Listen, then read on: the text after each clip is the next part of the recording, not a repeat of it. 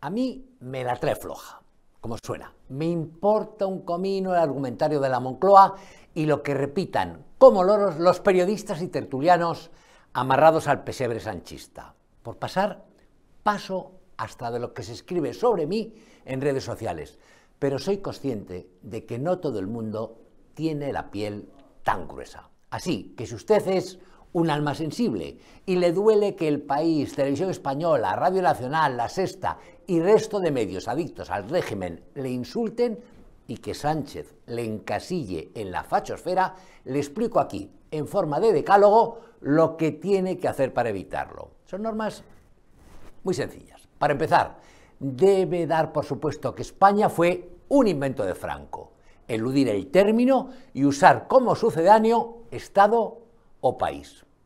Obligatorio sostener que el imperio español y la conquista de América fueron un genocidio atroz, puro exterminio indígena.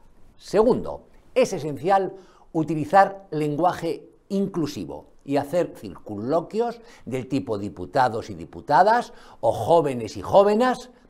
Sí, eh, no es perceptivo, pero ayuda meter la letra A a mansalva en las terminaciones aunque no se exige todavía lo de criminala o albañila. Tercero, hay que asumir como si fuera el catecismo que la seguridad social, las extras, las vacaciones pagadas, los hospitales, la vivienda de protección oficial y la enseñanza pública son creaciones del PSOE. Cuarto, no es obligatorio casarse con el vecino del mismo sexo, pero tiene que tener muy claro que la homosexualidad es moralmente superior.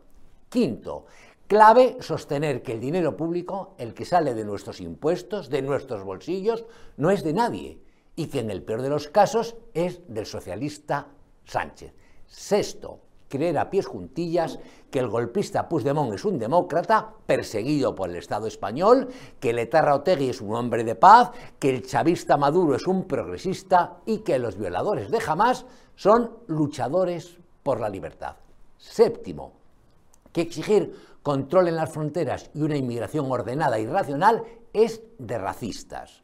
Octavo, vital la tesis de que estamos a punto de sufrir un apocalipsis por el cambio climático y que los agricultores y ganaderos que protestan con sus tractores contra la ruina que les imponen a la limón la Unión Europea y el gobierno Sánchez son unos facinerosos ultraderechistas sin escrúpulos. Noveno, ser un fan del cine español, defender que Almodóvar supera a Kubrick, que Almudena Grandes es mejor que Cervantes y que Zorra es un canto a la libertad casi al nivel de Imagine de John Lennon. Décimo y último, llamar Girona a Gerona, Ourense a Orense y Lleida a Lérida, dejando patente que las partes, Cataluña, País Vasco, Galicia y lo demás, son superiores al todo que es España y que si un padre pretende que sus hijos estudien en español, hay que correrlo a pedradas. Dicho esto, solo subrayar que tengo ya las pelotas negras del humo de mil combates periodísticos